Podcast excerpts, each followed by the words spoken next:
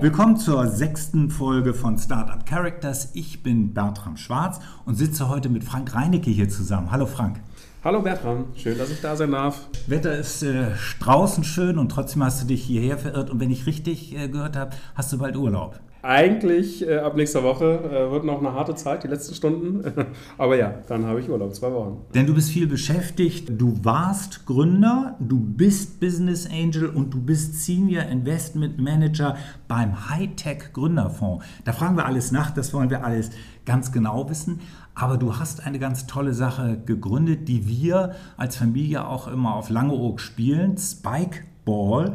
Und das ist äh, so eine Mischung aus Tennis, Volleyball, Trampolin oder ist das völlig falsch? Wir machen den Elevator Pitch und du erklärst, was Spikeball ist und was du da gemacht hast und hast eine Minute Zeit. Wir fahren hoch und nach 30 Sekunden kriegst du einen kleinen Gong, dann weißt du, wir sind halb oben. Es geht los. Schwierig mit dem Elevator Pitch, weil Spikeball habe ich ja vor vier Jahren verkauft und ich pitch das gar nicht mehr. Was ist Spikeball? Spikeball ist ein Ballspiel, Trampolin mit einem kleinen Ball. 360 Grad. Man spielt den Ball wie beim Volleyball auf das Netz.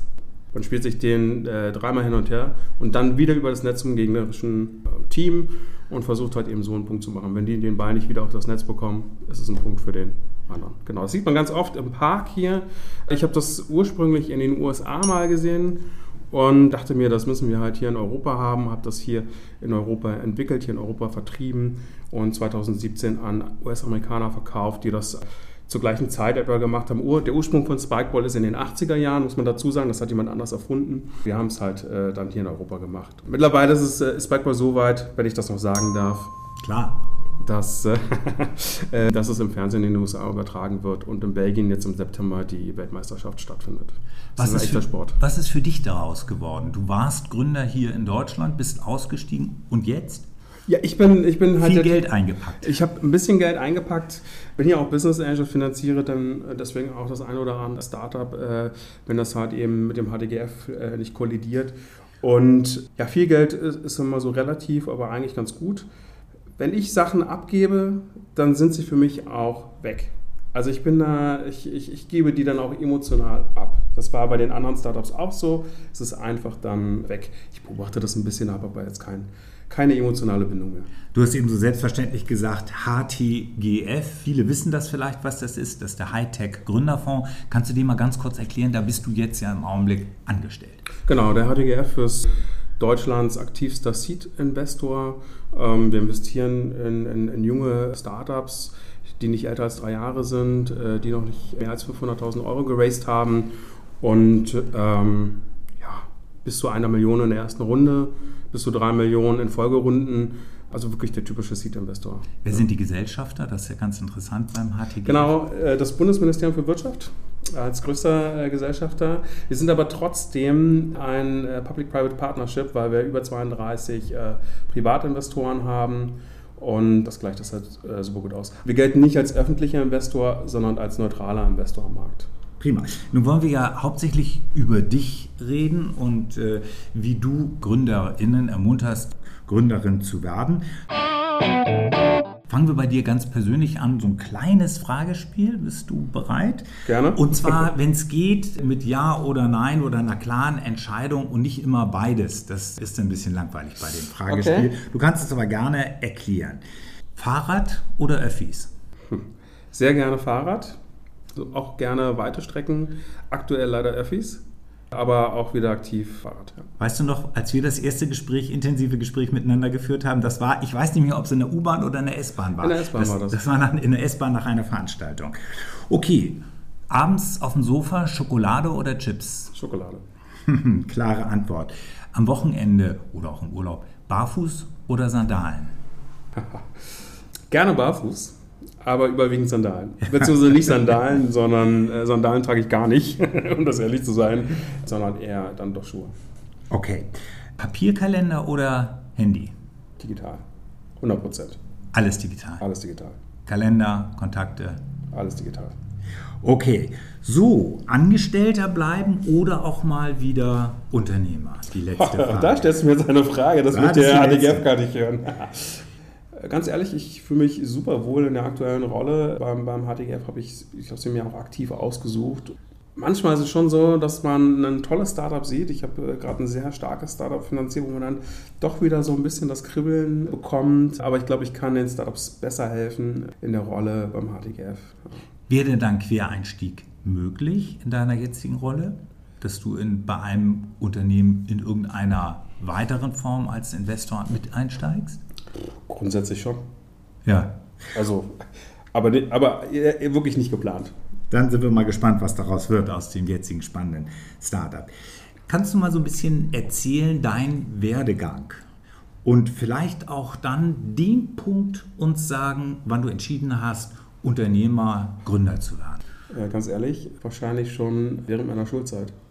Was habe ich gemacht? Ich habe äh, klar Abitur gemacht, ich habe dann äh, eine Bankausbildung gemacht äh, bei einer Berliner Bank hier, BWL studiert und nach dem Vordiplom habe ich mein erstes Startup gegründet.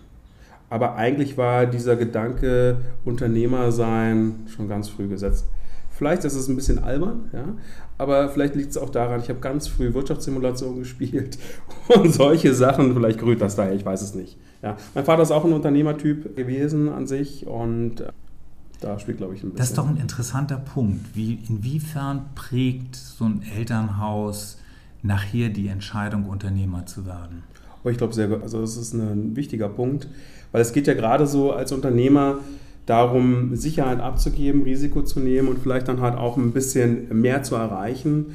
Und wir haben schon eine Kultur, sage ich mal, in Deutschland, die eher risikoavers ist. Grundsätzlich sind Menschen sowieso risikoavers. Nochmal nachgefragt, äh, du hast ja nun viele GründerInnen gesehen. Kommen die meisten aus einem Unternehmerhaushalt? Elternhaus? Ehrlich gesagt fragen wir das gar nicht so ab. Mhm. Das ist vielleicht eine ganz gute, eine ganz gute Idee, das einfach mal abzufragen. Schauen uns aber eigentlich eher die Gründer an. Ne? Wie viel Drive bringen sie mit? Sind sie überzeugend? Bringen sie die Skills mit? Und so weiter. Also das... Äh, also das ist ein guter, guter Hinweis. Den nehme ich mal mit. Finde ich gut. Darfst du dir aufschreiben? ja, okay. Man darf hier auch lernen im Podcast.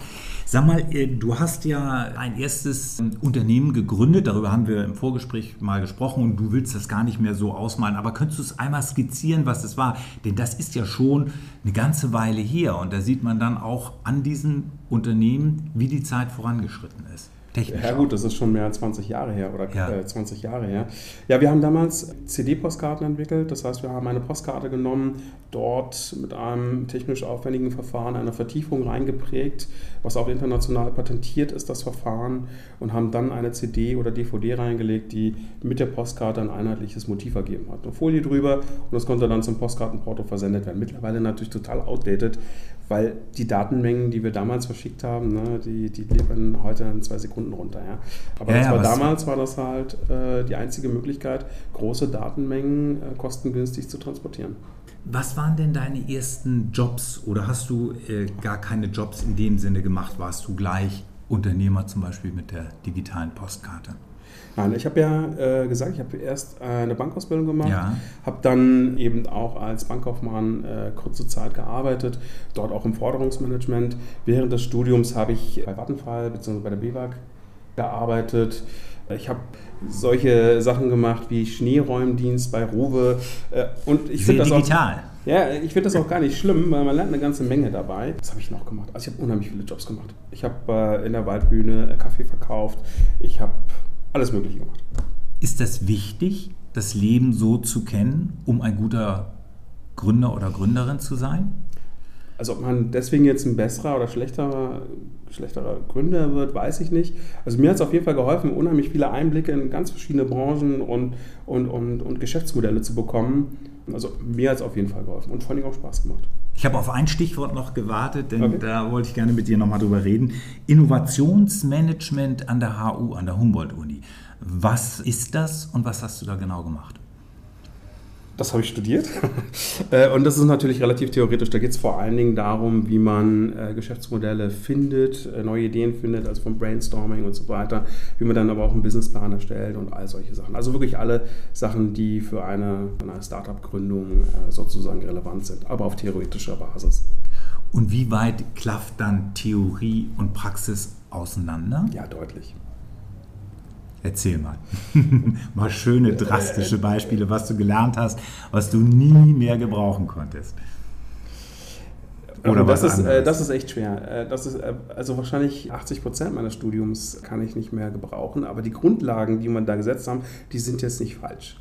Ja? Aber wenn ich mal an Mikroökonomie denke, das ist jetzt nicht direkt Entrepreneurship, jeder weiß, das ist halt in einem sterilen, in einem sterilen Umfeld und dann ist auch alles plausibel, aber so funktioniert halt eben die Welt nicht. Ja? Würdest du denn GründerInnen oder zukünftigen GründerInnen empfehlen, so etwas zu studieren? Innovationsmanagement? Auch grundsätzlich schon. Aber wenn ich was empfehlen, oder wenn ich mir jetzt selber nochmal was überlegen könnte, äh, zu studieren, würde ich wahrscheinlich nicht unbedingt BWL studieren, sondern mindestens äh, Wirtschaftsingenieur. Also eine Mischung aus BWL und mehr halt auch noch in Richtung Ingenieur. Persönlich. Wirtschaftsingenieure, die müssen ja auch ein bisschen programmieren können, coden können. Kannst du coden? Ja. Wie wichtig ist das für Gründerinnen, dass sie, äh, wenn sie im Softwarebereich gründen, dass sie das können? Naja, äh, Ich frage das deswegen, weil es ja, ja, wir kommen nachher noch auf Team zu sprechen. Da gibt es ja häufig den wirtschaftlichen Part und den Produkt- und Entwicklungspart. Ich glaube, das ist also für den, für den, man teilt das ja auf im Gründungsteam. Ja? Für den CEO ist es nicht wichtig, dass er jetzt programmieren kann im Detail, äh, aber er muss es verstehen. Ne? Die sind ja ganz eng beieinander, die können, die können ja nur gemeinsam etwas entwickeln. Und wenn er es nicht versteht, wie so eine Produktentwicklung im Bereich der Softwareentwicklung äh, rudimentär stattfindet, dann wird das schon schwierig, wenn er sich 100% nur auf seinen CTO oder CPO verlässt, glaube ich, ja. Könntest du sagen, was so die wichtigste Eigenschaft für so einen Gründer oder für eine Gründerin ist oder sein sollte? Eine? Ja, von mir aus noch drei. Okay, äh, Selbstbewusstsein, aber nicht zu viel. Also Overconfidence ist halt auch nicht gefragt. Dann also auch wirklich leidensfähig sein.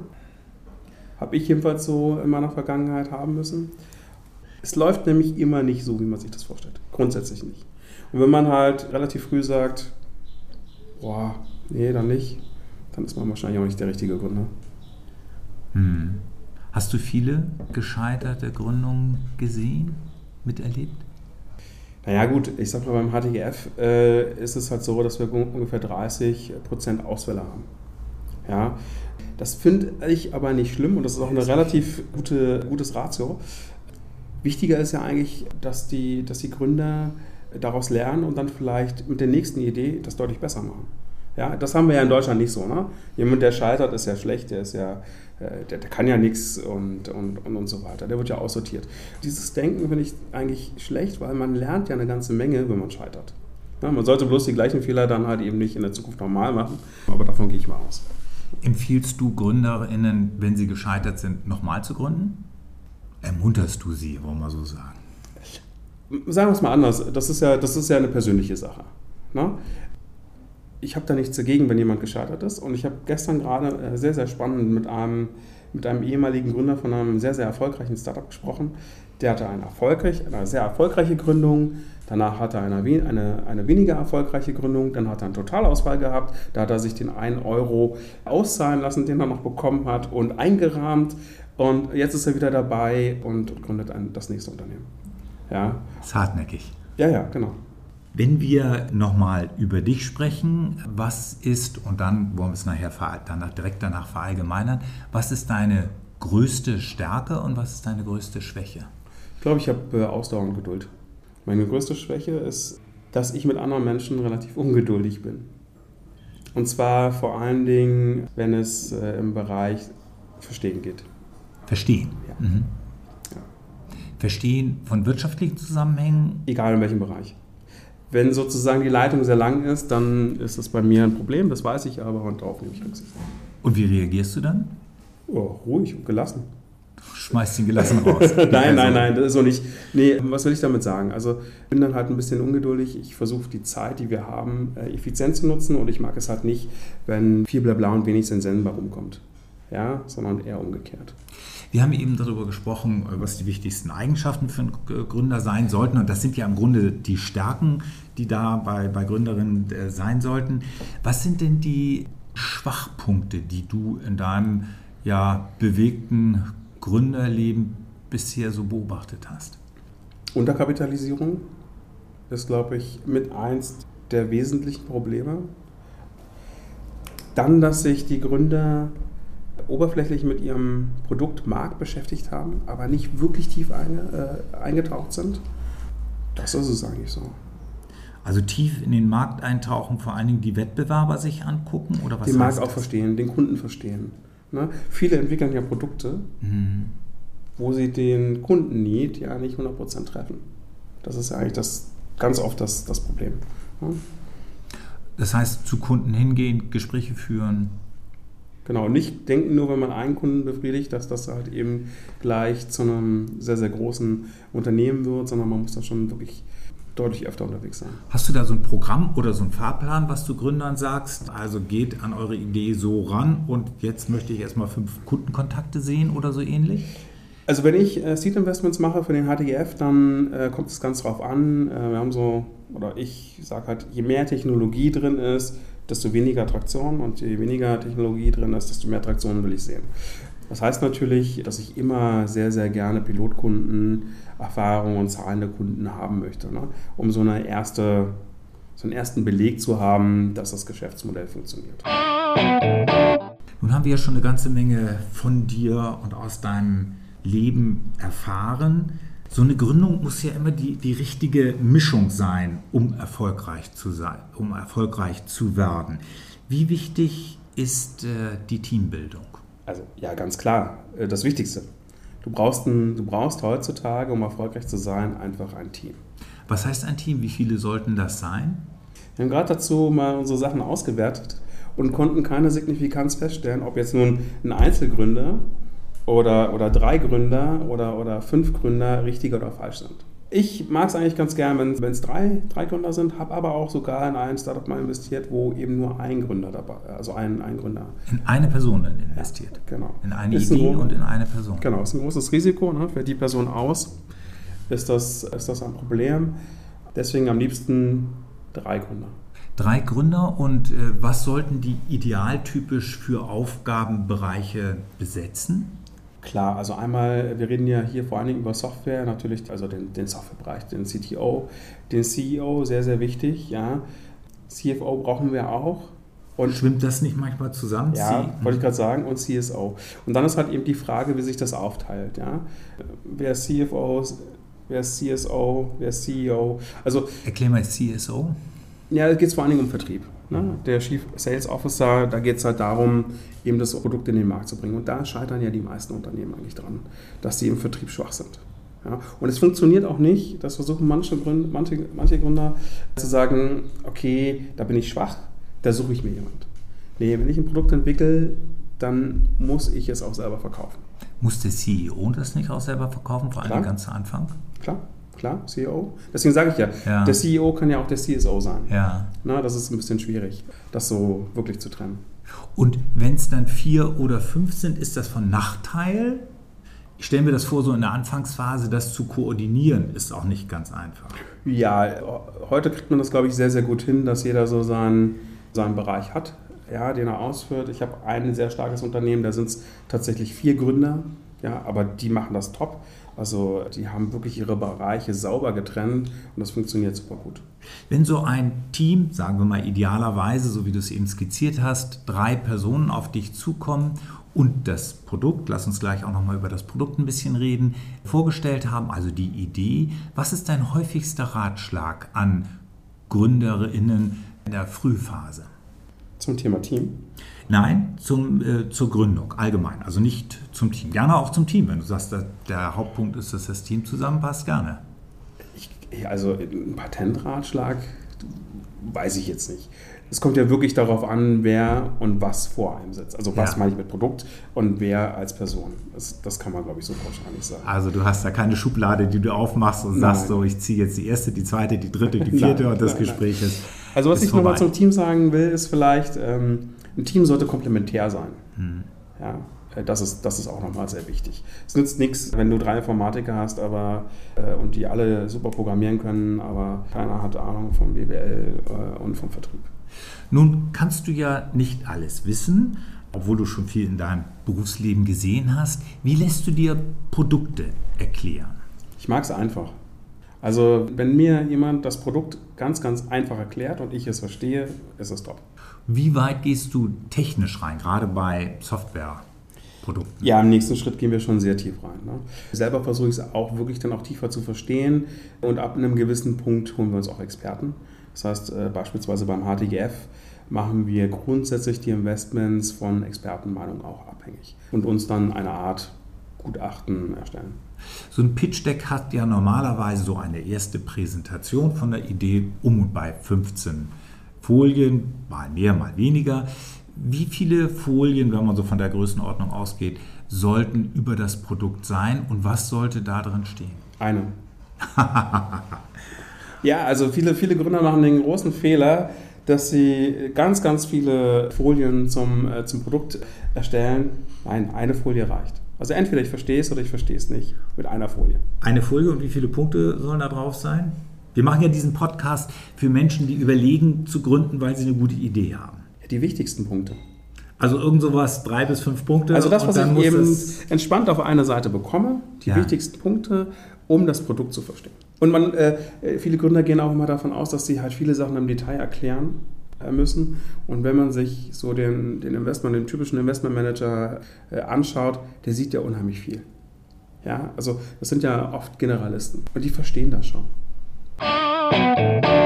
Wir sind ja beide im BACB, im Business Angels Club Berlin-Brandenburg und diesen Podcast produzieren wir ja auch zusammen mit dem BACB. Da haben wir ja auch schon ein bisschen was zusammen erlebt. Zum Beispiel vor kurzem eine Videokonferenz mit zwei Gründerinnen, wo einer der Investoren Riesenprobleme hatte mit seinem kleinen Sohn, der da in der Zeit unbedingt mit dem Vater spielen wollte oder in den Schlaf gewogen werden wollte. Wer war das? Ja, das war ich. du, ja, hast, das war ich. du hast einen Sohn. Ich möchte gerne über Familienplanung mit dir reden. Also das, was Familie und Gründer und Gründung, wie man das in Einklang bringen kann. Denn wir sehen ja viele Gründer hier beim BACB, die, sag, ich sag mal grob, zwischen 30 und 40 sind. Und das ist ja auch die, normalerweise die Zeit, wo man an Familiengründung denkt.